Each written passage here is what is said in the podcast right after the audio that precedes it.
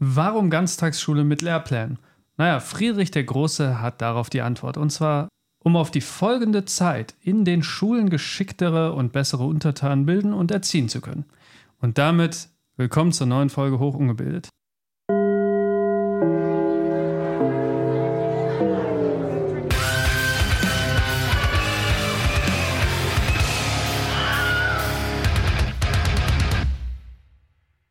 Ja, wie schon gesagt, herzlich willkommen. Unsere heutige Folge wird sich auch wieder über das Ranten am Bildungssystem ähm, befassen. Wer hätte es gedacht? Ähm, aber erstmal ein kleiner Rückblick auf die letzte Folge. In der letzten Folge haben wir so ein bisschen anekdotisch erzählt, wie so unsere Schulzeit war. Also ein bisschen weg von der Uni hin zur Schule. Wir haben von den kleinen Katastrophen gehört, den verrückten Situationen an manchen Abi-Streichen oder Mottowochen. Und naja, Interessanterweise, mit Blick auf den Cancel Score, wurde ich vom Thron gestoßen und zwar von Flo. Was ist da denn los? Und Marcel bleibt tatsächlich immer noch hinten und ist der Brave. Geringverdiener, soll ich denn? ähm, gut, nach dem inhaltlichen Rückblick würde ich direkt sagen, wir hatten ja gerade schon dieses Thema Friedrich der Große. Wo kommt Schule her? Da hatten wir auch letztes Mal ein bisschen drüber gesprochen. Und wie das Zitat gerade gezeigt hat, ist Schule ja eigentlich mehr oder weniger in der Struktur ein bisschen geschaffen worden, worden um den mündigen, gut arbeitenden Bürger in Form von Zahnrädern zu schaffen. Und das ist dann jetzt gerade mal so ein bisschen Thema. Preußisches Schulmodell. Wie ist unser Schulmodell konzipiert? So, und ich glaube, Marcel hat da einige Punkte zu sagen, oder? Will dich erstmal korrigieren. Ich bin nicht der Brave, sondern ich bin die moralische Instanz dieses Podcasts. Ohne mich würde hier überhaupt das absolute Chaos ausbrechen. Du kannst froh sein, dass ich heute nicht am Mischpult sitze. Es klang ja. auch äh, nett bedrohlich für eine moralische Instanz, ne? ich bleibe bei Cancel Score Geringverdiener. Also, ich muss mal sagen. Halt! Denn heute bin ich am Drücker und heute verteile ich die Punkte. Mein Herz wird das niemals akzeptieren. Gay. Aber interessanterweise hast du keinen Zugriff auf das Board. So, ähm, preußisches Schulmodell. Das äh, ist jetzt das Thema. Ähm, wo kommt Schule her? Wie ist sie aufgebaut? Und wir wissen alle, ähm, irgendwie hat man das Gefühl, wenn man in der Schule sitzt, ne? man kommt da rein, hat seinen Unterricht, lernt man mehr oder weniger das Thema Hals Maul, setz dich hin, mach, was wir dir sagen und ähm, frei denken. Ja, bringen wir dir bei, aber das kann man dann kritisch betrachten. Und da würde ich mal die Historie mit euch ein bisschen beleuchten oder eher so euer Wissen über die Historie abfragen wollen an der Stelle. Guckst mich erwartungsvoll an. Ja, du hast das Zitat auch rausgesucht. Ja. Wo kann man anfangen? Also grundsätzlich, also das Zitat selbst ist, also das hat eher ähm, glaube ich, nicht wörtlich so gesagt, sondern es ist ein Zitat aus dem sogenannten, wie hieß es, Generallandschulreglement. Und das war letztlich so die erste wirklich wirksame, flächenwirksame Verfügung, wo der preußische König gesagt hat, so jetzt habt, jetzt habt ihr mal alle in die Schule zu gehen. Und ich glaube an so bestimmten Kleinigkeiten die wir heute noch so leben, wird eigentlich deutlich, dass das ganze Ding aus dem Militär kommt. Ne? So Begriffe wie Schulkameraden, die ganze Organisation des Unterrichts und äh, die Organisation der Schule so als Institution mit, mit Klassen und Hierarchien und dem ganzen Kram. Ne? Und wir hatten ja letztes Mal schon darüber geredet, dass dieses Militaristische halt einfach damals die Kultur war. So alle Leute fanden das gut, alle haben das gefeiert. Und es hat auch niemand hinterfragt. Ne? Deswegen würde ich jetzt erstmal die, diese Verfügung, wo das Zitat herkam, ne, auch erstmal nicht als was Schlechtes sehen, sondern das war für die damalige Zeit in dem Kontext was ein super Fortschritt. Also mega. Also ich, ich feiere es und das war ja auch im Rahmen von noch ganz anderen Sachen. Es wurden Dinge wie Krankenversicherung, Arbeitslosenversicherung, Rentenversicherung, das kommt alles aus der Zeit. Ne? Und das, das war schon eine Zeit nach so der philosophischen Episode der Aufklärung, in der sich super viel getan hat in den Nationalstaaten in Europa an, an progressiven Entwicklungen. Ja. Man muss auch dazu sagen, dass es ja auch aus einer Zeit kam, wo wo das Militär ein extrem hohes Ansehen hatte. Also es war erstens extrem notwendig und zweitens hatte es ein hohes Ansehen. Das heißt, du hattest ja teilweise ein Recht auf Landeigentümerschaft, wenn du zum Beispiel gedient hast und ähnliches? Oder zumindest hattest du bessere Chancen auf Eigentümerschaften, Landlord zu werden und so weiter? Landlord. Landlord. Landlord im Englischen. Also, also, äh, wie heißt das? Baron von Fürst. Fürst. Fürst. Fürst. Ähm, vielleicht für die Leute da draußen einmal kurz zur Einordnung von welchem Zeitraum sprechen wir denn gerade? Weil wenn ihr sagt, Militär war so das gängige Kulturdenken, ne, Militär ist gut und man hat diese Dinge neu eingeführt. Wann genau ist das denn passiert? Weil ich behaupte jetzt einfach mal, nicht jeder da draußen wird es gerade zeitlich einordnen können. Ja, also dieses, diese Verfügung, das sogenannte Generallandschulreglement, von dem wir gerade geredet haben, es wurde von äh, Friedrich dem Großen, König von Preußen, verfügt. Das war 1763. Und das war letztlich das erste Mal, dass ja in der breiten Fläche Schule Pflicht wurde. Das war ein Anschlussgesetz quasi zu einer Regelung, die es davor gab. Vorher äh, hat sich die preußische Verwaltung schon darum gekümmert, dass ähm, Leute in Schulen gehen und versucht, öffentliche Schulen zu organisieren und äh, die Besuchszahlen hochzuschrauben, deshalb möglichst viele Leute die Schule besuchen. Das war aber nur sehr bedingt erfolgreich. Ähm, das hatte verschiedene Gründe und diese verschiedenen Gründe hat man dann versucht, durch dieses äh, Generallandschulreglement äh, zu kompensieren. Und ein Grund war zum Beispiel, es gab keine standardisierte Ausbildung von Lehrern. Ähm, das wurde damals geändert. Es wurde quasi das Lehramt geschaffen. Dazu gab es große Unterschiede an der Schulbeteiligung zwischen Stadt und Land. Also ich glaube, insgesamt waren es nur 50 oder 60 Prozent der Kinder im preußischen äh, Königreich, die die Schule besucht hatten. Und ähm, weiter ging es dann eben mit ähm, ja, Material, Ressourcen, wie ist der Unterricht aufgebaut und all diese ja, Rahmenbedingungen, die wir heute als selbstverständlich kennen. So, der Lehrer studiert Lehramt und geht dann in die Schule, wo es dann nach Stunden äh, organisiert ist und der Unterricht vorbereitet wird und so weiter, nach bestimmten Lehrplänen. Das war damals alles neu. Das ist ja grundsätzlich schon mal ein riesiger gesellschaftlicher Fortschritt, ja. Und dazu sei gesagt, den deutschen Staat, wie wir es, wie wir ihn heute kennen, ja, den gab es ja damals noch gar nicht. Es gab ja ganz viele verschiedene Deutschlands, Deutschländer. Und ich glaube, dass man dieses Generallandschulreglement auch so als Dokument sehen kann, das mit Sicherheit seinen Teil dazu beigetan hat, die deutsche Einheit im danach entstehenden Kaiserreich, ich sag mal, zumindest anzutriggern. Wild. Wild. Ziemlich wild. Ja, ähm, wenn ich das richtig in Erinnerung hatte, wir hatten ja auch das Thema mal, ähm, ich weiß nicht, ob du das im Entrepreneurship-Kurs hattest, Flo. Wir hatten eine Vorlesung zur Komplexität und Entrepreneurship. Da wurde auch ein bisschen darüber geredet, wo Schule herkommt. Und ich, ich kann mich jetzt nicht hundertprozentig, ähm, also ich weiß jetzt nicht hundertprozentig, ähm, welche Richtung es war, aber ich meine, Schulen waren nicht Pflicht. Die waren eher halt vorenthalten für Leute, die ans Gymnasium gehen wollten, also für diese oberkrassen Leute. Und dann wurden halt die Schulen allgemein für alle eingeführt. Ich glaube, es war nicht eher die Allgemeinheit, die Schule bekommen, die in die Schule gegangen ist, bevor es diese Pflicht gab, sondern es gab nur Gymnasiasten, die in eine Schulform gegangen sind, aber meistens privatschulisch. Das ist in der Regel so korrekt. Die Schule oder generell Bildung war halt ein Thema, das eher den gesellschaftlich besser gestellten, sag ich mal, vorenthalten Rich war. Kids. Richtig, es die ruhig. Rich Kids. Weil es, wie man schon sagt, erstmal die, die Ressourcen waren natürlich nicht da, um die breite Masse überhaupt abzudecken. Es war aber auch gar nicht so vom Interesse, würde ich mal behaupten. Also die Leute, die reich waren, die hatten halt die Möglichkeit, sich bilden zu lassen, weil das auch kostspielig am Ende war. Und die anderen, die sind dann halt ganz normal in ihren, sag ich mal, handwerklichen Berufen geblieben. Die sind Bauern geworden, Handwerker, Schmiede und, und, und.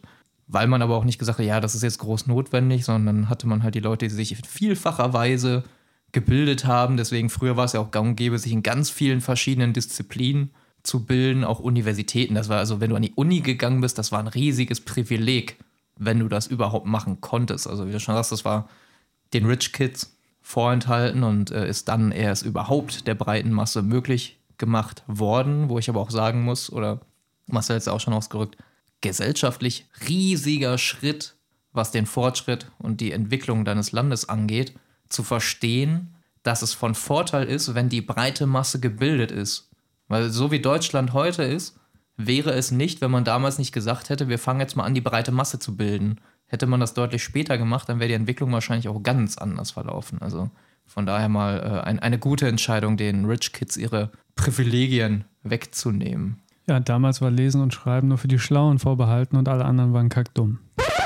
Aber es war tatsächlich so, äh, wenn man, wenn man das Spaß beiseite, wenn man es jetzt ähm, so betrachtet, früher war Lesen, Schreiben und so weiter nicht Standard. Da konnten nur bestimmte Leute lesen und schreiben und das war vorenthalten. Ich meine, wenn man noch weiter in die Vergangenheit guckt, Buchdruck und so, wann wird erfunden? 12. Jahrhundert oder 15.? Das ist so 14, 1500 irgendwas gewesen. Genau. Das das, war 1500 irgendwas. genau, da, da konnte ja fast niemand lesen und schreiben. Und es hat sich ja gezogen, dass der Anteil der Leute, die es konnten, mit der Zeit auch nicht extrem gewachsen sind, würde ich behaupten. Du musst aber auch dazu bedenken, es gab auch nicht viel zu lesen vorher. Ja. Ne, also mal abgesehen von irgendwelchen Schildern vielleicht, wo drauf stand, jo, das hier ist jetzt das Bürgeramt. So mal ganz salopp gesprochen. Ne? Also es gab ja nicht wirklich Bücher, die du hättest lesen können, weil es den Buchdruck beispielsweise nicht gab. Das war überhaupt erst, hat der Buchdruck ermöglicht, Bücher für die breite Masse zu verfügbar zu machen, weil das vorher so ein Aufwand war, ein Buch zu schreiben und dann zu vervielfältigen, dass es gar nicht möglich war. Und deswegen auch halt Bibliotheken und so ein Kram.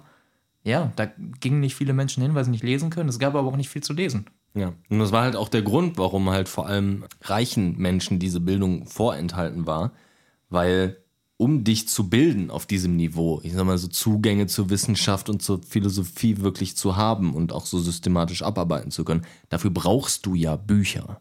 So. Und Bücher waren so extrem teuer, dass das einfach nicht, nicht möglich war für, ich meine, du musst dir ja vorstellen, es ist, als ob du, wenn du jetzt lesen und schreiben lernen möchtest, so dann bräuchtest du einen Bugatti, weil das nur im Bugatti geht. Ja, ist halt stört. Das ist schon ein Hindernis irgendwie. Ne? Und halt dadurch, dass die Preise von Büchern durch den Buchdruck so niedrig geworden sind, war es dann überhaupt er- auch erst möglich, öffentliche Schulen für alle, die es möchten, ähm, errichten zu können. Weil es ist natürlich, wie Floger sagte, ein Ressourcenproblem auch gewesen. Ne? Also Technologie hat da die Schlüsselrolle gespielt. Und dann verschwenden sie es für so einen Mist wie die Bibel, Alter.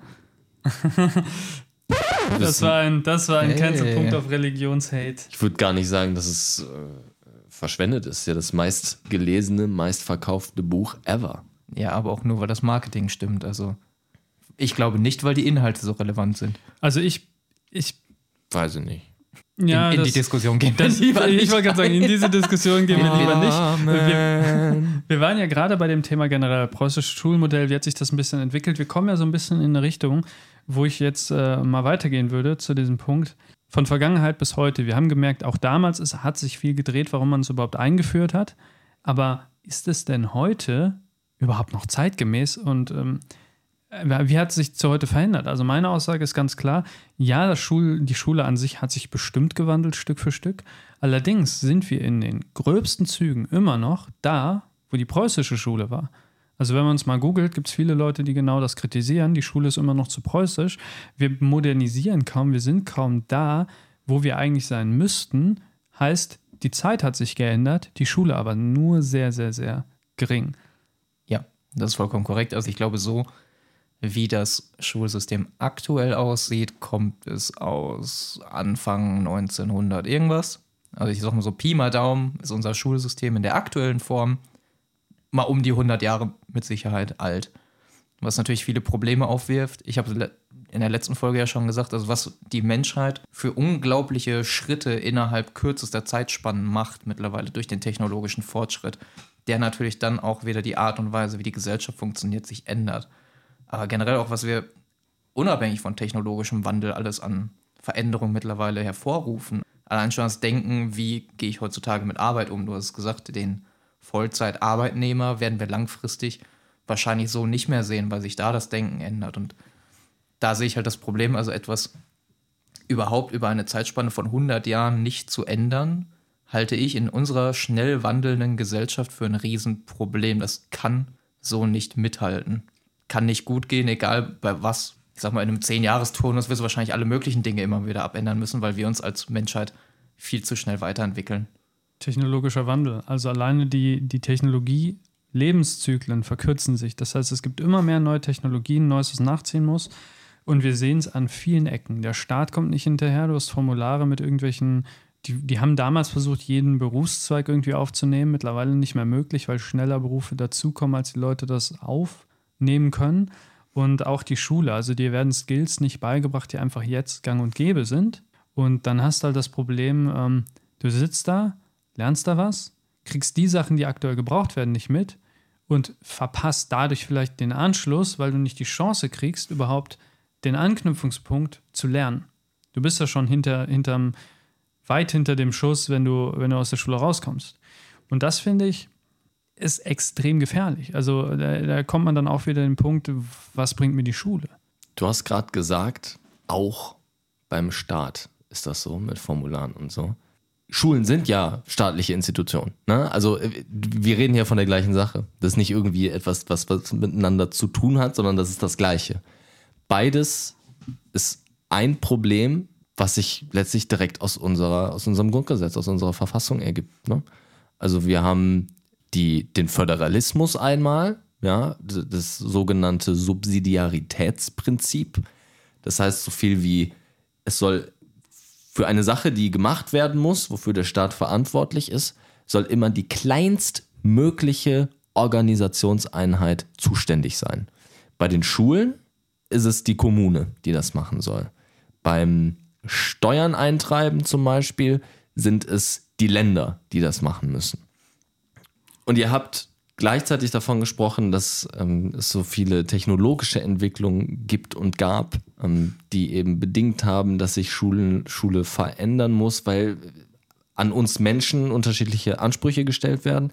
Aber auf der anderen Seite ist es ja auch so, dass wir über diese 100 Jahre, in denen es jetzt dieses Schulsystem gibt, über ähm, nicht technologische Wissenschaften, ja, und jetzt komme ich hier mal Rückgriff auf Folge 1, was der gesellschaftliche Nutzen von dem, was ich studiert habe.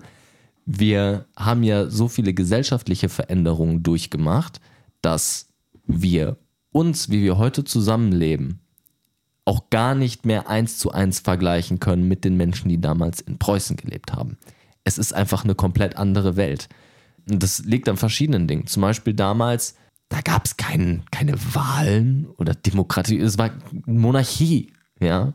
Wir leben in dieser industrialisierten Welt und wir stellen uns das auch immer, glaube ich, so ein bisschen vor, als ob wenn man in einer technisierten, industriellen Welt lebt, dass dann ja die, die, die Gedanken der Menschen auch so sind wie unsere heute. Aber so wie wir heute denken, da, steht, da stecken so viele verschiedene Dinge drin, so viele Sachen, die wir als selbstverständlich erachten, wie zum Beispiel gerade schon Wahlen angesprochen. Wen wähle ich? Bin ich eher links? Bin ich eher rechts und so? Das waren damals keine Begriffe. Es gab Gott und den König und du hattest zu hören. Fertig.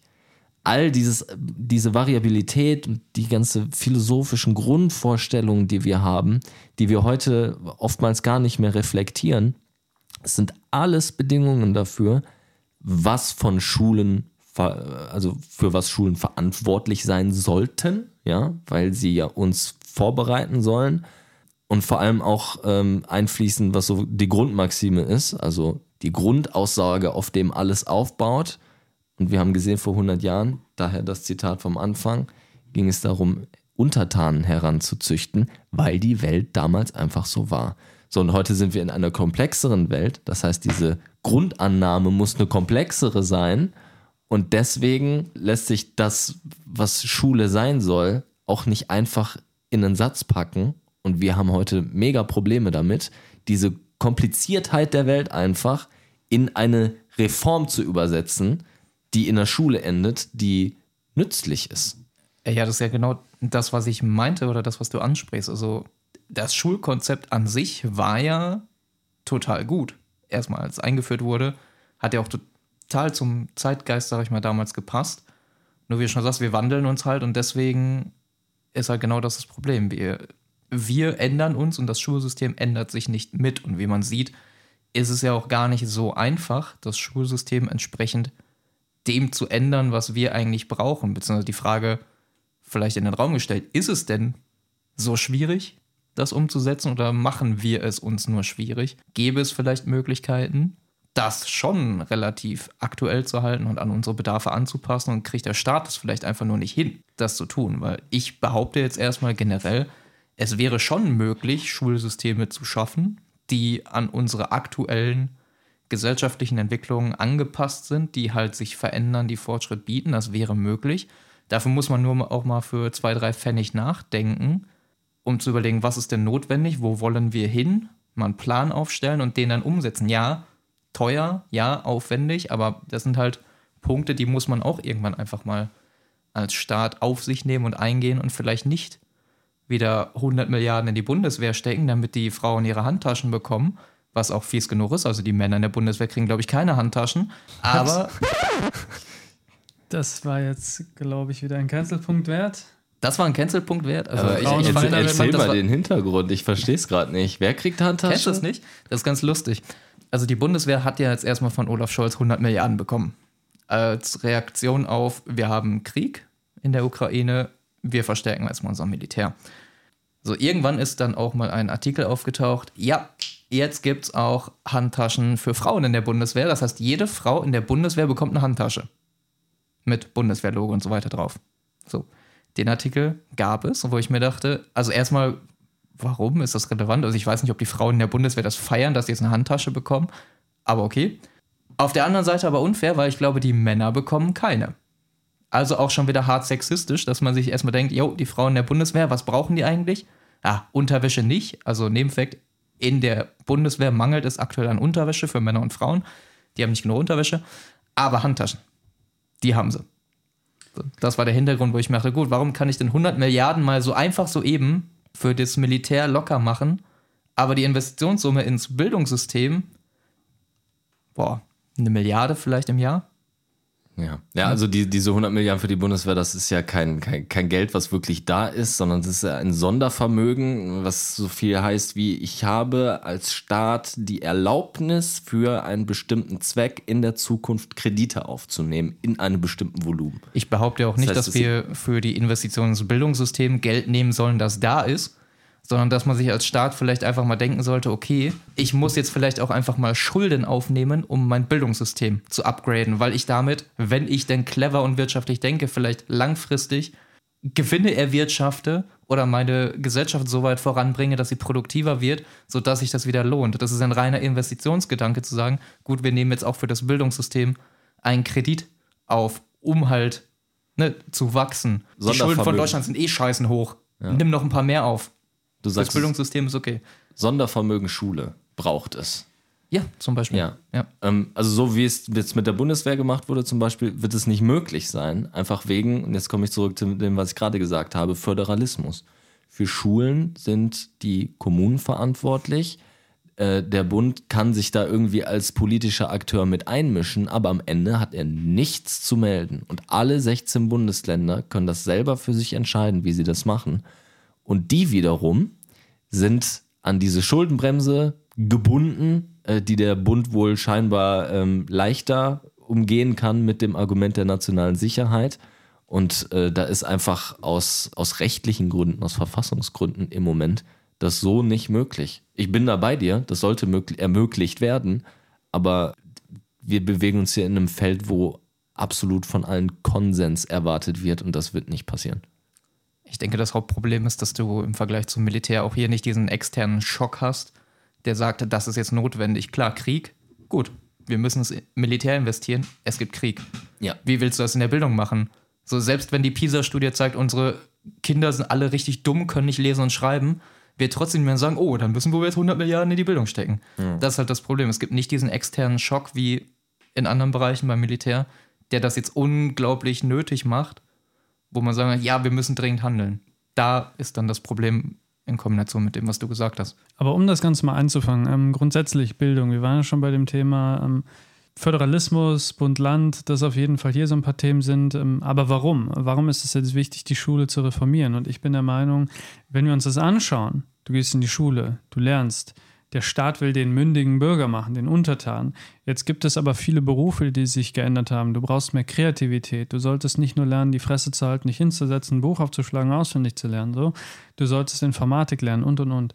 Ähm, da gibt es dann so viele Probleme, die dadurch entstehen, dass dir in der Schule halt Gedichtsanalysen beigebracht werden, aber nicht zum Beispiel das Thema finanzielle Bildung. Denn ähm, aktuell gibt es ein paar Studien und da habe ich auch einen Artikel, in dem steht auch drin, hey, ähm, DEW Köln, glaube ich wieder, also eine halbe Million Leute sind überschuldet. Ähm, Schuldnerberatung ist auch ein wichtiges Thema und da wird klipp und klar gesagt, es fehlt an finanzieller Bildung. Und es ist teilweise auch ein, ähm, eine Charakterfrage. Es hat mit Charaktereigenschaften mit zu tun. Grundsätzlich ist das aber das Ding. Schüler zum Beispiel selber fordern, da gab es auch eine Umfrage, was wünschen sich Schüler von Schule? Mehr praktisches Wissen was brauche ich denn, wenn ich ausziehe? Worauf muss ich achten? So, ich wusste damals nicht, okay, Kaltmiete, Warmmiete, wo ist der Unterschied? Wasser ist mit in der Warmmiete, Strom nicht, äh, Heizung ja, Internet musst du dazu rechnen. Das fehlt den Leuten. Den Leuten fehlt das Wissen über äh, Zinseszinseffekte. Wir hatten im Wirtschaftsunterricht mal, okay, es gibt Zinseszins, ist das, wird, dir wird aber nicht beigebracht, wie, wie legst du dir ein Konto an, wie tradest du ein ETF, was musst du wissen, zum Beispiel, wenn du 50 Euro mit 18 jeden Monat auf Seite legst, könntest du mit 50 Millionär sein, wenn du es halbwegs ordentlich machst und dann müsstest du nie wieder arbeiten. Rente, Altersvorsorge, diese ganzen Themen werden so, gut, die werden staatlich auch verkompliziert, aber so selten oder fast gar nicht, auch in der Uni nicht, ordentlich gelehrt, dass keiner im Prinzip Ahnung hat und das zu folgen das zu Folgen in der Gesellschaft führt, nämlich eine Überschuldung, weil die Leute selber nicht wissen, wie man mit Geld umgeht und immer mehr kaufen, zum Beispiel auf Pump. Und das ist ein Punkt. Der andere Punkt ist, es gibt viele Skills, die benötigt werden, die du nicht kriegst. Und drittens, es tötet sogar deine Kreativität. Ja, ich glaube, da gibt es auch ein paar Belege zu, dass wenn du die ganze Zeit in der Schule sitzt, die Fresse hältst und einfach nur ein Buch aufschlägst, dann wird dir im Prinzip aberzogen, kreativ zu sein. Und da ist auch so ein Punkt hätte mir die Schule nicht gesagt, nee, nee, äh, Rockstar werden, mach mal was Vernünftiges, dann hätte ich vielleicht mit meiner Ambition sogar geschafft, musiktechnisch was zu reißen. Habe mich aber dagegen entschieden, weil die Schule mir gesagt hat, werd mal mündiger Bürger, werd mal hier ein Zahnrad. So wie es das preußische Modell vorgibt. Und das ist so ein Beleg für mich, dass es sich noch zu wenig geändert hat, weil diese ganzen Bereiche, YouTube, Internet und sonst was, die machen ja alleine Videospiele. Wie viel Umsatz wird durch Videospiele gemacht? Kein Mensch weiß, wie man die entwickelt oder nicht genug, ähm, weil keiner irgendwie vernünftigen Informatikunterricht hat, um eine Anknüpfung oder Interesse zu bilden, das später auch machen zu wollen. Gut, ähm, ich habe jetzt viel dazu gesagt. Ich würde tatsächlich aber ja einfach mal eure Meinung hören wollen. Also ich glaube, dass Schule die Kreativität tötet, ist allgemein bekannt das Schulsystem ist nicht darauf ausgelegt, individuell zu sein. Erstmal von der Struktur her und dann aber auch von den Mitteln, die das Schulsystem hat. Es fehlt an Geld, um in gewisser Weise Kreativität zu fördern. Es fehlt an Lehrpersonen, um auf alle Leute individuell eingehen zu können. Die Klassen werden immer größer. Da ist für Individualität kein Platz und auch für Kreativität. Ich meine, wer kennt es nicht? Ihr habt eine Klausur geschrieben ihr kommt am Ende auf das richtige Ergebnis, habt aber nicht den Rechenweg genutzt, den der Lehrer haben wollte, sondern habt einen anderen benutzt. Kriegt keine Punkte, weil der Lehrer sagt, nein, du hast nicht den Rechenweg mhm. genutzt, den ich vorgebe. Wo ich mir denke, das ist doch, also am Ende zählt das Ergebnis. Und das ist auch eine Sache, die lernst du im Berufsleben. Im Berufsleben ist scheißegal, wie du am Ende an die Ergebnisse kommst, die du produzieren sollst. Ich meine jetzt nicht mal Rechenergebnis, sondern einfach, du hast eine Arbeit und sollst ein Ergebnis abliefern. Und es ist egal, wie du da drankommst. Hauptsache, du erzielst es. Und da kann jeder sich selbst überlegen, wie er am Ende drankommt. Hauptsache, das Ergebnis stimmt. Und das ist eine Sache in der Schule, die häufig abhanden kommt. Ich würde da gerne dran anknüpfen, ähm, wie letzte Woche schon erwähnt. Ähm, wir hatten ja dieses Thema Klassenarbeit mit Killerspielen und da war ja das Ergebnis meiner Erkenntnis raus.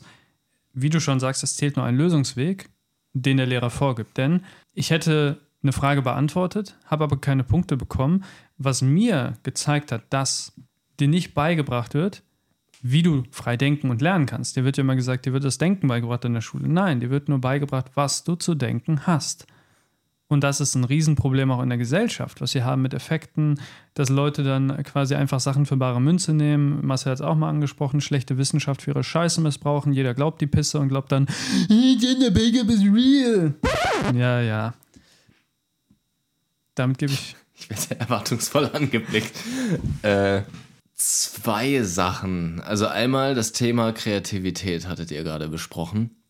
Also um nochmal einen Rückgriff auf Preußen zu machen, wir haben ja, glaube ich, sehr klar dargestellt, dass die Strukturen, in denen die Schule organisiert ist, da wurde, also ich weiß gar nicht, hatten die damals einen Begriff für Kreativität, so wie wir ihn heute benutzen? Ich weiß es nicht. Auf jeden Fall war das kein Thema.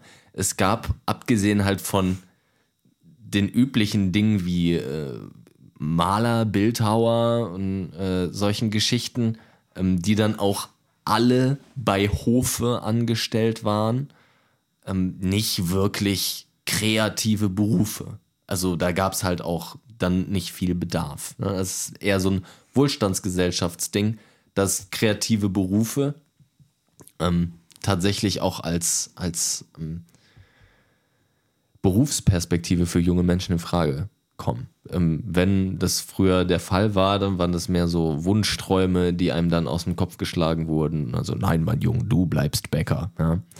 Ähm, deswegen auch im Militär äh, ist es gut, dass wir im Militär keinen Wert darauf legen, besonders kreative Leute zu haben, um das mal zu betonen.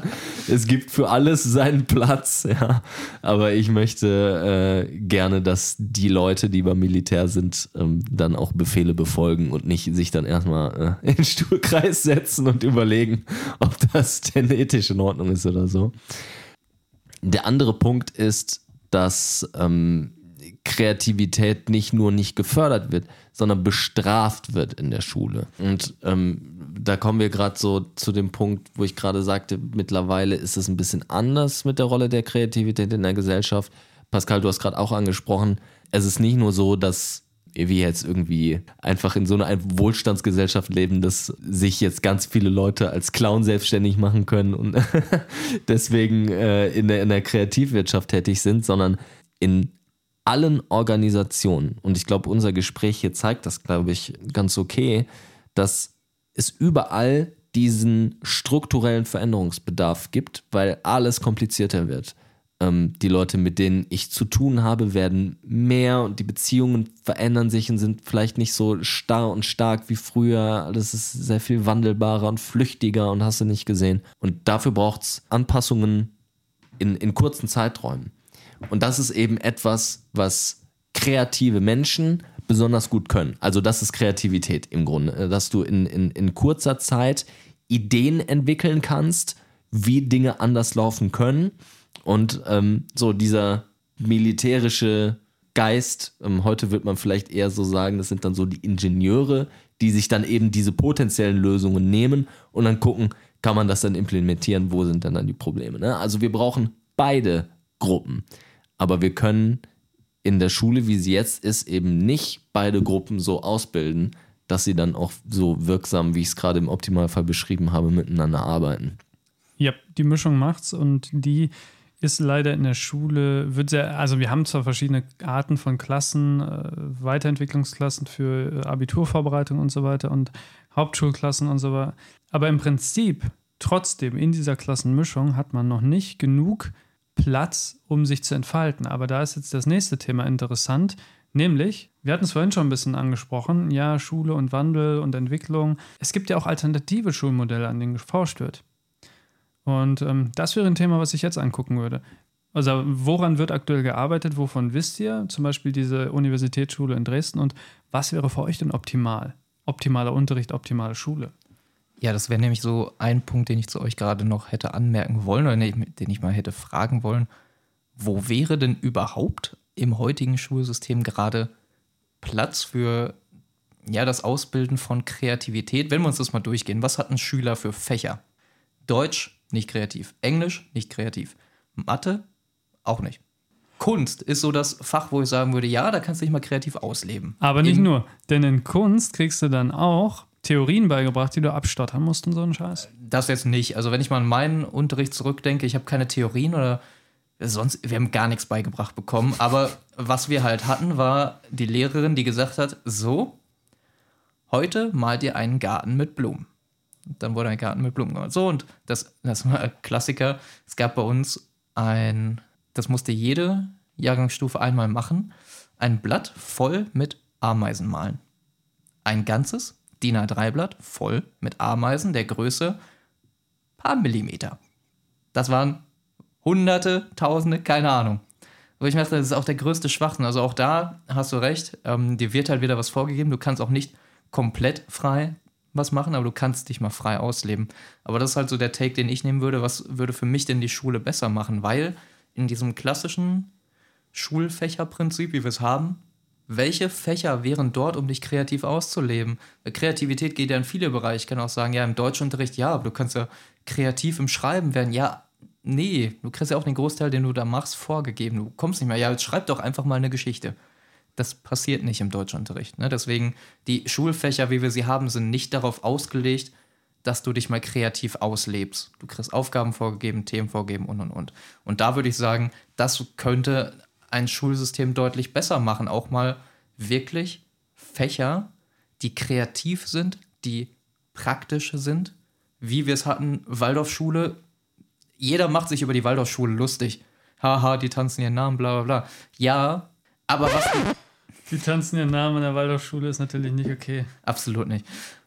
Aber was die halt auch haben, und das checkst du halt erst, wenn du mal ein bisschen älter wirst und mal darüber nachdenkst, ja, die haben aber eigentlich von den Fächern her, die sie haben, mega coole Dinge. Schmieden, ich hab's schon mal angesprochen. Schmieden, wie geil ist das bitte? Also, ich hätte nicht wie heute noch zehn Finger, wenn wir das Fach Schmieden gehabt hätten. Das wollte ich gerade auch sagen. Ne, ich, ich weiß nicht, was die sonst noch für Fächer haben, aber auch deinen Namen tanzen, so, ja, das klingt jetzt erstmal total Banane, aber ganz ehrlich, immer noch geiler als eine Stunde Deutsch ich würde den übelsten Breakdance ja, mir zusammenbasteln. Würde ich dir Namen. da den Floh hinzappeln? Ich sage es dir, also ne, deswegen, man, man, kann sich viel über solche Schulformen lustig machen, aber eigentlich ist es doch total genial, solche Dinge mal zu haben. Ein Kollege von mir, der studiert auch Lehramt und arbeitet halt nebenbei und die haben einen Schulgarten in dem halt Sachen angebaut werden, ne, fliegen Bienen rum, die das gucken sich an. mega. Und das ist halt total cool. Einfach mal so praktische Dinge. Landwirtschaft, Landbau, sag ich mal, ne? Dinge im Garten anpflanzen, total cool. Schmieden, mega. Weißt du, ja. wie gerne ich geschmiedet hätte, auch einfach mal Tischlern. Irgendwas Handwerkliches, sowas ist cool. Und das fördert auch Kreativität. Erstmal, es zeigt den Kindern Skills, die notwendig sind, wo sie auch sehen können, macht mir das Spaß? Macht mir das keinen Spaß? Ist das interessant? Ne? Das heißt, Du brauchst hier nicht 20 Praktika machen, du weißt, ist das was für mich oder nicht. Aber es fördert Kreativität. Sag den Kindern hier, ne, ihr habt jetzt ein paar Dinge gelernt und jetzt Abschluss, Prüfung, baut irgendwas, macht irgendwas, pflanzt irgendwas an, keine Ahnung, ist mir ja scheißegal. Aber sowas ist doch cool, das fördert doch Kreativität und das sorgt doch auch bei Kindern dafür, dass sie Spaß haben, dass sie Lust haben auf dieses Unterrichtsfach. Klar, nicht jeder, du kannst es sowieso nie jedem recht machen, das sollte nie das Ziel sein. Aber das ist, wo ich sagen würde, so würde ich mir Schule besser vorstellen. Bei, ja, bei uns war es das Thema, also ich finde tatsächlich, ähm, da kommen wir, glaube ich, gleich zu an dieser Universitätsschule, grundsätzlich das Thema ähm, AGs. Wir hatten immer AGs, die waren aber freiwillig, darauf hat keiner Bock. Da hatte man Chancen auf Kreativität. Da wurde es aber nur reingezwängt, um irgendwie, ähm, damit die AGs sich lohnen, musste mindestens äh, in der fünften und sechsten Klasse jeder mal zwei machen. So, aber im Prinzip war es nur nervig, weil du auf deine Schulzeit, auf deine neun Stunden zusätzlich noch so eine AG-Pisse machen musstest. Ähm, Kreativität. Ich finde auch, wie, wie du es gerade gesagt hast, Schmieden. Bei uns gab es einen Technikraum, aber der war voller Asbest, deshalb war er in meiner ganzen Schulzeit über gesperrt. Ähm, Technik ist auch was, wo man wahnsinnig kreativ sein kann, wo man eigene Sachen basteln kann. Du hast gerade Deutsch gesagt. Ich habe da gerade so ein Thema. Ähm, ich hatte die Aufgabe in der Schule. Wir hatten ein Buch gelesen, eine Geschichte war es, ähm, über Jugendschwangerschaften. Da wurden halt ganz viele Frauen schwanger, haben ein Kind bekommen und da hat man so deren Lebensgeschichte mitbekommen, so bis die erwachsen waren, junge Erwachsene. Ging mir das auf den Sack, das zu lesen. Das ging mir so auf den Sack, dass wir danach eine Folgegeschichte schreiben mussten, wie es denn weiterging. Und ich habe jeden seine Kinder umbringen lassen und habe eine 2 Minus bekommen. So, irgendeiner hat ihr, ihr Kind in eine Kühltruhe geschmissen, so, eine andere hat sich aufgehangen und all so ein Scheiß. Also da waren halt verrückte Sachen und glücklicherweise war es eine 2 Minus, wo ich sagen musste, da durfte ich mal kreativ sein mit ähm, morbiden Themen. Ich habe das ja letzte Folge auch schon angeschnitten von meiner wundervollen Weiterführung des Zauberers von Oz. Und wie du schon sagst, es ist schön, dass es für dich dann positiv rauskam, ähm, dass du da alle Leute hast sich umbringen lassen und dann noch eine 2 Minus bekommst. In meiner Geschichte sind auch alle gestorben. Die Bösen haben im Zauberer von Ost gewonnen. Geschichte ist langweilig, sie gefällt mir nicht. Fünf. Möchte ich ja. nur nochmal zitieren. Also, und das ist halt, wo ich sage, ja, ist halt wieder Kreativität. wurde nicht gefördert. Da wurde mir gedacht, nö, ist scheiße, weil ich dich nicht mag, weil du hässlich bist. Richtig. Du Hund. Richtig ist, was richtig ist und ansonsten gibt es da nichts Neues. Aber Aber jetzt wundere ich mich ja gerade, du hast gesagt AGs. Hattest du denn eine AG? Hast du das gemacht? Weil bei dir, du scheiß Streber, könnte ich mir vorstellen, du denkst dir, ach, komm, neunte Stunde, da geht noch was. Nein, ich wollte nicht, aber wir mussten und meine Mutter hatte, meine Eltern hatten kein Geld, was sie mir bereitstellen wollten für die AGs. Also bin ich in eine Skat AG gegangen, die, wo man nichts gecheckt hat und wo eh keiner war und eine Garten AG, wofür man dann auch noch gemobbt wird, weil man es gemacht hat. So. Einfach weil es keine AGs gab, die kostenfrei waren, außer die beiden. Und dann bist du natürlich ein Loser, weil du diese AGs machst. Das ist natürlich ungut. Also musstest du dann Geld dafür bezahlen, dass du da teilnehmen darfst Ja. oder um halt die nötigen Dinge, die es braucht, zu haben? Letzteres. Aber alles ist mit Kosten verbunden und dann hat meine Mutter gesagt, die beiden sind kostenfrei, du musst an welchen teilnehmen, mach die. Und das war dann für mich leider so ein bisschen ja, Grund gemobbt zu werden, wenn du irgendwo so Zitronenmelisse mit dir rumschleppst, weil du die in die Garten AG mitbringen musstest. Aber Schulform, neue Schulform. Marcel hatte uns vorhin ein bisschen was gezeigt über eine Universitätsschule und da will ich dich mal fragen, ähm, wie siehst du das Thema mit ähm, neue Schule, bessere Schule? Ja, danke, Herr Salbei-Dealer. Also, Dafür, dafür müsste es eigentlich einen Haltstopp oder so geben. ja, kein Cancelpunkt, das ist nicht öffentlichkeitswirksam genug. Also erstmal noch äh, zwei Sachen. Waldorfschulen. Also, ja, so vom Unterrichtskonzept her haben die da coole Sachen. Die haben halt auch andere Sachen, die nicht so cool sind. ja. Also, ähm, was kontrovers diskutiert wird, ist ja dieses, ähm, dieses anthroposophische Weltbild, was häufig in den Waldorfschulen diskutiert und zugrunde gelegt wird, was ja so ein bisschen esoterikmäßig daherkommt und äh, bestimmte Dinge ähm, als, als, als Lebensprämissen mitgibt, die, die vielleicht nicht so besonders hilfreich und gut sind. Excuse me? Wir haben 2022. Ja, da sollte man solche Dinge hinterfragen. Klingt so ein bisschen nach Rassenlehre. Ja, äh, interessant, dass du es sagst. Also hier in, hier in der Nähe ist auch eine, ähm, eine Schule, Schule, ist eine Waldorfschule, glaube ich, auch, die benannt wurde nach Rudolf Steiner. Und Rudolf Ja. Steiner ist ein Mensch gewesen, der, ich sag mal, dem Nationalsozialismus und der NS-Ideologie nicht fern war. Ja? Und äh, die Nazis hatten noch durchaus Interesse an solchen ideologisch basierten Schulkonzepten. Ne? Ähm, deswegen wird es auch häufig so in diese rechte Ecke mitgeschoben. Was? Waldorfschüler sind Nazis, dafür. Okay. Für diese Aussage gibt es einen Punkt, Marcel. Okay. Ich versuche, das differenziert zu betrachten. Aber das müssen wir, wir müssen heute nicht Waldorfschule ausdiskutieren. Nur, was ich damit sagen will, ist, wenn, wenn man das nicht systematisch macht, wenn man sich nicht systematisch überlegt, was muss denn die Schule bringen, also mitbringen und wie muss die designt sein und was, was muss darin vorkommen und was müssen die Leute machen, die in der Schule arbeiten und Schüler sind. Und wenn man das bloß kulturell, wie im preußischen Schulmodell, oder ideologisch, wie jetzt zum Beispiel bei einer Waldorfschule, die es vom Ursprung her jetzt auch nicht evidenzbasiert ihre Schule aufgebaut haben, ja, sondern das war halt tatsächlich eher ein ide- ideologisches Ding. Beides bringt uns heute in dieser komplizierten Welt nicht weiter. So, und jetzt kommen wir zu dem Punkt, den du angesprochen hast, Pascal, die Universitätsschule. Was ist das?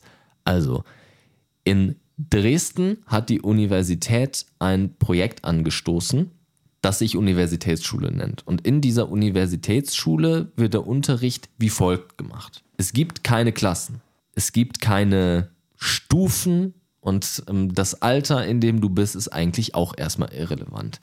Was zählt, also was, was überhaupt passiert in dieser Schule, ist, dass Forschungsprojekte durchgeführt werden. Diese Forschungsprojekte haben natürlich unterschiedliche Reichweite. Ne? Es muss sich natürlich auch organisatorisch innerhalb der Schule irgendwie lohnen. Da würde es mich auch mal sehr interessieren, äh, mal Mäuschen zu spielen in dieser Universitätsschule und mir mal anzugucken, wie die das da im, im, im Detail machen, ja, also das Mikromanagement mehr oder weniger. Aber grundsätzlich läuft so ab, es gibt halt eine Forschungsfrage und dann setzen sich äh, Schüler und Lehrer zusammen und gucken, in welchen Teams man diese Forschungsfrage gut bearbeiten kann. Und dann wird ähm, für jeden Schüler der individuelle Erkenntnisgewinn, Erkenntnisfortschritt, Methodenfortschritt und so weiter wird dokumentiert. Und unabhängig, also nicht ganz unabhängig, natürlich ist das, der, der Erfolg des Projektes auch wichtig, aber groß, größtenteils unabhängig von diesem Projekterfolg für das Individuum festgelegt. Wie hast du dich denn gerade entwickelt? Wie bist du denn weitergekommen? Was für Kenntnisse, was für Wissen und was für Fähigkeiten hast du dir in diesem Projekt angeeignet und wie kannst du das für zukünftige Projekte anwenden? Und das ist genau das, worüber wir gerade geredet haben. Da haben wir den Raum für Kreativität. Da werde ich vor ein Problem gesetzt und muss selber im Team mich organisieren, um dieses Problem zu lösen. Und alle werden letztlich dazu gezwungen, natürlicherweise dazu gezwungen, die eigenen Fähigkeiten zu kennen, zu reflektieren, die Fähigkeit zu besitzen, andere Skills von anderen zu sehen, zu erkennen, einschätzen zu können und mit all diesem selbst der Manager zu sein des, des eigenen Erkenntnisgewinns. Das sollte Bildung machen. Und ich bin sehr, sehr gespannt auf diese Universitätsschule. Ähm, die ist 2019 gestartet.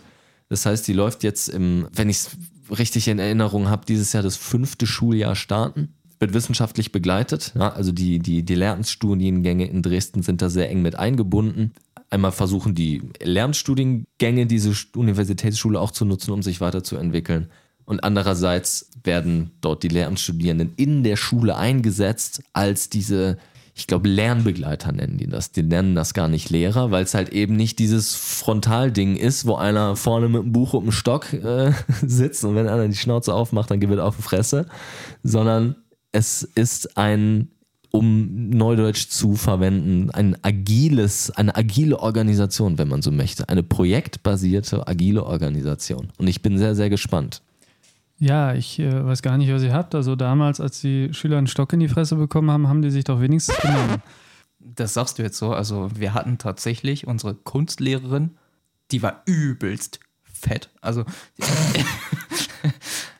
ist für die Story schon relevant. Also man muss dazu sagen, Kunstunterricht bei uns fand im dritten Stock statt. Das heißt, die brauchte immer den Schlüssel und irgendwann ging der Aufzug mal nicht und dann kam sie die Treppe nicht hoch, dann fiel Kunst aus.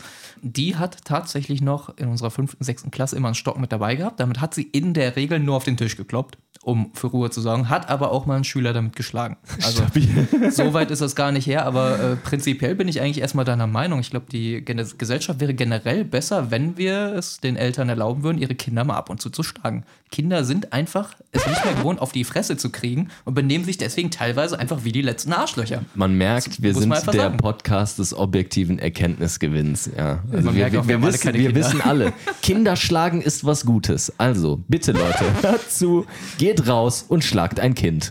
Jetzt hat Nein, jeder es ist euer Kind, nicht ein Kind, euer Kind. Das aber ist ganz wichtig. Nur die eigenen. Nur, nur, nur, eins, für das man Verantwortung hat. Ich musste aber jetzt, so dann fange ich das nochmal ein nach der kleinen Kinderschlagrunde. Ähm, was ich zum Beispiel sehr gut an dieser Universitätsschule finde, ist, dass du in dieser Schule tatsächlich eine Arbeitsweise den Schülern beibringst oder die Chance gibst, diese Arbeitsweise zu lernen, wie es in der echten Welt da draußen geschieht. Ich meine, wie oft kommen Leute auf mich zu und fragen mich ähm, um Hilfe, weil ich in Punkt A, B sehr gut bin und wie oft frage ich andere Leute, weil sie in Punkt C, D sehr gut sind. Das heißt, man lernt so zu arbeiten, wie man es in der Arbeitswelt macht und wir wissen alle, in der Schule bist du gleichgeschaltet. Jeder muss alles lernen, auf demselben Niveau performen, dann wirst du verglichen. Aber in Wahrheit wirst du nur exzellent in einem Thema, wenn du exzessiv dich auf dieses Thema fokussierst und durchziehst und konzentrierst. Heißt also, die Schüler erhalten die Möglichkeit, sich auf ihre Spezialgebiete zu fokussieren, sich aufgabentechnisch aufzuteilen und lernen Sozialverhalten untereinander. So, das, was du früher in der Freizeit, in der Pause und so lernen durftest, soziales Verhalten untereinander, was mittlerweile einfach abgeschnitten wird, weil du immer mehr Stoff hast, mehr lernen musst, mehr Schule, mehr Fresse halten. Du kommst ja gar nicht mehr dazu, auch in den Ferien nicht, Kind zu sein. Ja, es ist halt genau die Individualität, die ich ja eingangs angesprochen habe. Ich sage, was halt dem Schulsystem fehlt. Es fehlt am Individualismus und das hast du ja perfekt gegeben. Jedes Kind hat seinen eigenen Lernfortschritt und das ist ja mit eins der Riesenprobleme, denen sich unser Schulsystem gegenüber sieht. Die Leute, die schwächer sind, gerade am Anfang der Schulzeit, haben irgendwann unheimliche Probleme, dieses Defizit aufzuholen, weil halt immer weiter, weiter, weiter, weiter getrieben wird. Und wenn du am Anfang Dinge nicht richtig verstanden hast, ist es schwierig, später dann halt vernünftig mitzukommen, wenn auf diese Dinge aufgebaut wird. Und das würde halt durch so ein Schulsystem natürlich, ich sag mal, eliminiert werden, weil jeder seinen eigenen Fortschritt hat. Und das ist halt, was wir brauchen. Dadurch hast du auch langfristig viel bessere Ergebnisse. Ja, mag sein, dass die Person dann länger für ihre Schulausbildung braucht, aber sie hat am Ende eine vernünftige Ausbildung und ist zu einem, ich sag mal, gebildeten Menschen herangezogen worden, der halt in allen Bereichen quasi so gut erstmal auf einem Basislevel ist, wie die anderen eben auch. Was ich noch spannend finde, ist ja dieser projektbasierte Ansatz als Gruppe. Ich hoffe, deswegen würde ich auch gerne Mäuschen spielen, ich hoffe, dass deren Gruppenarbeiten besser ablaufen als diese klassischen Gruppen- und Projektarbeiten, die man so aus Schule und Uni kennt. Ich steche dir mit dem Zirkel in die Seite und die dritte Person macht den ganzen Job. Ja, eben, eine Person macht alles, der Rest macht gar nichts. Ich denke mal, dass sie das besser organisiert bekommen, aber ähm, das ist halt auch ein Punkt, wo ich mir auch denke, was mich zum Beispiel auch stören würde, ich fand Gruppenarbeit teilweise auch sehr nervig, ne, weil halt eben mit anderen arbeiten, du musst dich auch auf andere verlassen können. Aber ich gehe jetzt mal stark davon aus, dass deren System da besser ist. Und ich glaube, wenn ich das richtig verstanden habe von einem Kollegen, ist es bei denen sogar so, dass die auch dann irgendwann diese Kinder, wenn sie einen gewissen Punkt erreichen, dass die sogar anderen dann helfen und denen Dinge erklären können. Wenn sie quasi eine gewisse Qualifikation abgenommen bekommen haben, dürfen sie anderen Kindern was erklären, was mega ist. Anderen Menschen etwas erklären ist die beste Art und Weise, um etwas zu lernen. Du wirst Profi durch Erklären. Das ist richtig gut. Da habe ich drei Punkte, ich versuche die schnell abzuhaken. Interessant ist. Du darfst auch langsam. ich, ich erlaube es dir. Danke. Großzügig. Ich bin der mit dem Board. Ich kann dir einfach Punkte geben. Ne? Ähm, gut, aber jetzt mal weg mit dem ähm, Autoritarismus. Erstens Lehrer. Der Lehrberuf wandelt sich dadurch ja und dann werden Lehrer genau das, was sie eigentlich jetzt sein sollen, nämlich Begleiter auf dem Weg des Lernens. Sie befähigen dich zum Selbstlernen und begleiten dich bei Fragen. Aktuell ist ein Lehrer ja mehr oder weniger ein Disziplinar, der sagt, hey, mach die Scheiße, die ich dir sage, oder du kriegst eine schlechte Note. So, und genau das wandelt sich, wenn die Lehrer selber nur noch begleiten und sagen, okay, hier, da und da ist das Problem, geh doch mal das an. Punkt 2.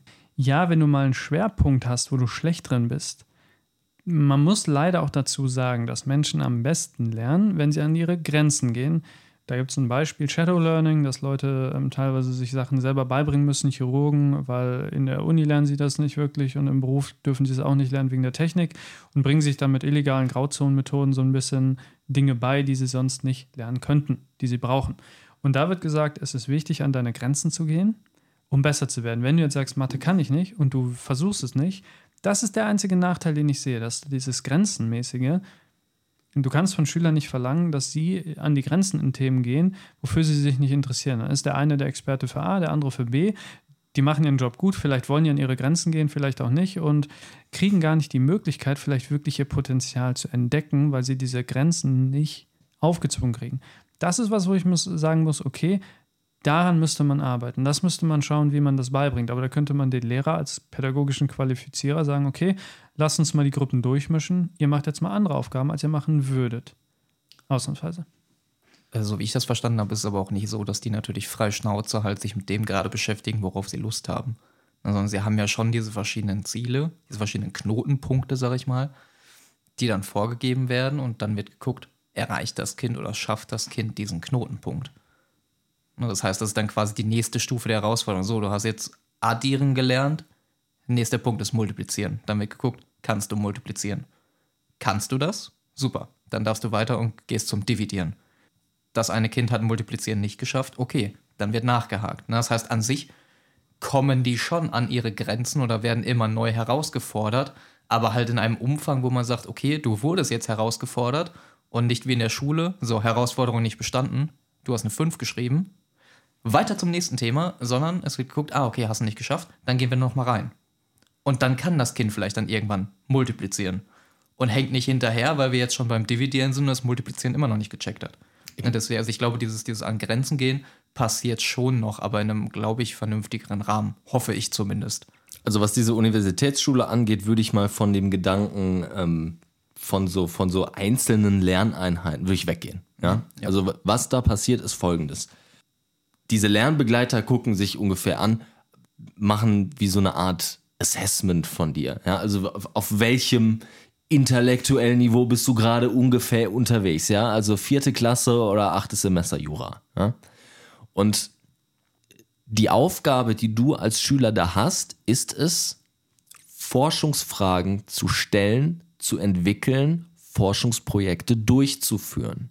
Ja, also es geht da wirklich um den Gedanken der Forschung. Und wenn zufälligerweise für dieses Forschungsprojekt multiplizieren eine Fähigkeit ist, die ich dafür brauche, um da bestimmte Probleme zu lösen, dann nutze ich dieses Forschungsprojekt, um mich mit meinem Lernbegleiter oder mit einem anderen Teammitglied hinzusetzen, um die Multiplikation zu lernen, um dann ein Problem in dem Projekt zu lösen. Aber es, was nicht gemacht wird, ist zu sagen, okay, wir haben jetzt hier eine Liste von zehn Sachen, die bei uns jeder Schüler lernen muss und jetzt gucken wir mal, in welches Projekt du gehst, damit du das am besten lernen kannst. Nein, also so funktioniert es nicht. Die Forschungsfrage steht im Vordergrund, das Interesse der Schülerinnen und Schüler steht im Vordergrund und dann wird das auf ein bestimmtes Leistungsniveau oder Erkenntnisniveau gelenkt und was für Methoden dahin führen das, das kommt dann danach. Ne? Also das ist ja die wissenschaftliche Vorgehensweise. Ne? Also Form follows Function. Ich habe erst eine Idee, ein Problem, das ich lösen müsse, möchte und dann erst entwickle ich die Lösungen, wie ich zu dieser Problemlösung komme. Ja, ich wollte gerade noch äh, kurz meinen zweiten Punkt ergänzen. Ich habe ja gerade gesagt, irgendwie gestammelt Kreativität. Ich wollte was ganz anderes sagen, aber ich habe Brainlags, weil ich ein bisschen dumm bin. Ähm, tatsächlich muss ich sagen, seitdem ich aus dem Studium Komm, raus bin. Cancel dich selbst. Cancel dich selbst. Meta-Cancel Point. Meta-Cancel. Ich bin dumm, aber ich kann tatsächlich sagen, woher das kommt äh, oder seit wann ich das habe. Seit dem Studium. Also ich habe früher nie gestottert, nie irgendwie Brainlags gehabt, aber seitdem ich so am Ende vom Master bin, weil ich so viel gelernt habe, bin ich plötzlich stotter ich hin und wieder. Ich habe Brain Lags, das ist richtig krank. Ich glaube, ich habe Alzheimer durch den Scheiß. Aber agiles Arbeiten, der wichtige Punkt, den ich sagen muss, ist, wenn die Leute das in der Schule aber lernen, Projektmanagement-mäßig oder Projektmethoden, dann bitte muss der Staat darauf achten, dass die Leute denselben Scheiß dann nicht nochmal im Studium aufgezwungen kriegen und nochmal redundant lernen müssen mit irgendwelchen anderen Begriffen und danach im Job irgendein verficktes Zertifikat machen müssen. Hier gibt es Management-Zertifikat, Projektmanagement. Und wenn du das dann gemacht hast, dann darfst du Projekte managen, obwohl du es eigentlich schon nach der 10., 12., 11., 13. Klasse könntest. Komische Zählweise, ich weiß. Aber es ist ja dann komplette Zeitverschwendung, wenn die Leute das lernen und dann nach der Schule trotzdem in Studium XY gezwängt oder in irgendwelche Zertifizierungsschulungen gezwängt werden würden. Das sollte nicht passieren. Und ich finde genau, das ist der reizvolle, geile Gedanke an dieser Universitätsschule. Es scheint für mich, das ist jetzt meine Einschätzung, ein Konzept zu sein, das ermöglicht, wirklich vom Kindergarten bis zum Doktortitel alle Leistungsniveaus innerhalb einer Organisation abzubilden das gilt es natürlich zu erproben und zu testen und deswegen wurde dieses Modellprojekt ja auch in, in, ins Leben gerufen. Ja? Aber die, die Möglichkeit, in einem Haus, in einem Raum, alle Leistungsniveaus miteinander zu verknüpfen, ähm, viel mehr Potenzial kann man beim Lernen nicht schöpfen. So. Und genau das ist der Punkt. Wenn das erfolgreich ist, dann wäre meine politische Agenda quasi zu sagen, alles klar, so gehört jetzt unser Bildungssystem umgestellt. Und das heißt, Grundschulen werden abgeschafft, die Trennung der ganzen weiterführenden Schulen wird abgeschafft. Der Übergang zur Universität ist nicht mehr so ein abgehackter mit, Univers äh, mit Abitur und äh, Numerus Clausus und hast du nicht gesehen, sondern da geht es dann um die Forschungsprojekte. Du hast dir dann im Leben quasi ein Portfolio an Projekten schon angelegt, das du durchgeführt hast, mit dem du dich dann bewerben kannst, vielleicht für einen Studiengang oder eben dann vertieftes Forschen. Und ich kann mir vorstellen, dass dann eben äh, überhaupt, wie wir Ausbildung und Studiengänge alles äh, organisieren, ganz, ganz anders aufgezogen werden kann. Also vom Prinzip her. Aber da ist auch so ein Rattenschwanz an Gesetzen und Zuständigkeiten und wir hatten es gerade schon, Föderalismus und Ressourcen und hast du nicht gesehen. Das ist eine super, super krasse Aufgabe die nicht in den nächsten 20 Jahren umgesetzt wird. Ich hoffe, dass wir weiterhin in einem friedlichen und äh, wohlständigen Land leben und äh, wir dann vielleicht so in Richtung 50, 60 Jahre äh, da an einem Punkt sind, wo wir das vielleicht eine, auf einer größeren Skala irgendwie umgesetzt haben. Aber das ist noch alles sehr, sehr weit in der Ferne. Ich glaube, wir werden diesen Podcast noch lange weiterführen müssen, bis das eingetroffen ist. Ich wollte gerade sagen, ei, ei, ei, ob der Föderalismus das zulässt, das Schulsystem so stark zu verändern. Nö, so wie er jetzt ist, nicht. Auf keinen Fall. Aber ähm, damit gehen wir mal rüber in den nächsten Punkt. Ähm, so langsam neigt sich das Ganze dem Ende zu, der heutige Folge. Ich äh, würde mal verkünden, was denn jetzt der Cancel Score sagt. Und zwar hat Marcel heute zwei Punkte erworben. Damit hat er insgesamt zehn. Cute. Flo hat vier Punkte erworben, hat damit insgesamt, ja, kann ich rechnen, 21. Und ich habe ebenfalls vier erworben und 19 Punkte. Damit ist Flo aktuell Cancels King. Cancel King. Ihr seid zwei verkommene Misttypen. Wenn wir gerade nicht die Punkte verkündet hätten, würde ich dir jetzt einen Punkt geben für äh, Mobbing gegenüber mir und Flo. Da Ja. spricht der Neid aus, Marcel. Es ist Verachtung. Ja, aber nochmal ein bisschen Formelles. Ähm, gerne sendet uns gerne für unseren Cancel King eure Favoriten zu. Was waren so eure Highlights aus der Folge? Schickt uns einfach die äh, vergebenen Cancel-Punkte, ein paar Clips dazu oder gerne auch Privatnachrichten. Das fand ich am lustigsten oder hier und da. Und dann werden wir das in unser Voting aufnehmen und dann äh, wird es bald auch die Möglichkeit geben zu voten. Und damit kommen wir zu unserer brandheißen Kategorie, der Bullshit der Woche. Und damit frage ich dich mal, Marcel, was ist denn so dein Bullshit der Woche gewesen? Also ich habe mich ja letztes Mal so übelst über diese Umfrage aufgeregt. Und seitdem, ich weiß nicht, ob es daran liegt, dass ich dadurch so viel Frust loswerden konnte, dass mir danach nichts mehr aufgefallen ist. Aber ich hatte, abgesehen davon, dass ich echt wenig gepennt habe, eine relativ entspannte, ruhige Woche, ohne dass ich mich übelst über irgendwas aufregen muss, musste. Aber der Sonntag ist ja erst halb rum. Schauen wir mal, was passiert auf dem Weg. Und wie sieht's da bei dir aus, Flo? Was ist denn dein Bullshit? Oh, er ist brandaktuell und lässt sich in drei Buchstaben zusammenfassen. GEZ.